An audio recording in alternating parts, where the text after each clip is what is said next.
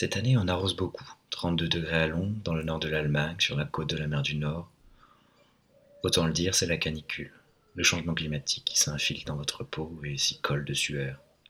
Cet été, c'est pas beaucoup de vacances pour moi, alors on se réfugie le soir au jardin, on pompe dans les seaux et on se fait les rangées de légumes.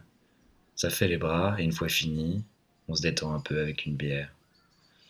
C'est un grand jardin, 2000 mètres carrés d'anarchie, en étant plein de grenouilles, quatre petites cabanes qui servent à ranger les outils, quelques serres de briques et de broc, le tout espacé de plantes tomates, maïs, betteraves et autres topinambours.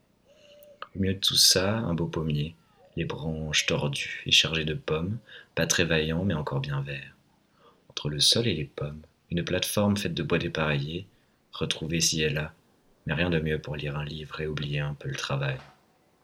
Sommes une petite quinzaine à venir prendre soin de notre petit coin de paradis. C'est pas très beau, on coupe pas la pelouse, on taille pas les arbres, on plante pas en rangée. Ça jure avec le jardin impeccable du voisin. Mais il y a le bien, sont bienveillants, pas de remarques. Et quand on s'organise un petit festival de 100 personnes, on chante et danse sur notre champ de patates jusqu'à l'aube, il disent rien. C'est notre petit paradis, un petit monde que nous façonnons de nos bêches et de nos mains. Pas loin pourtant, le bruit rappelle nous ne sommes pas isolés.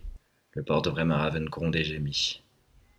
Quatrième port d'Europe, plus de 3 millions de voitures importées et exportées.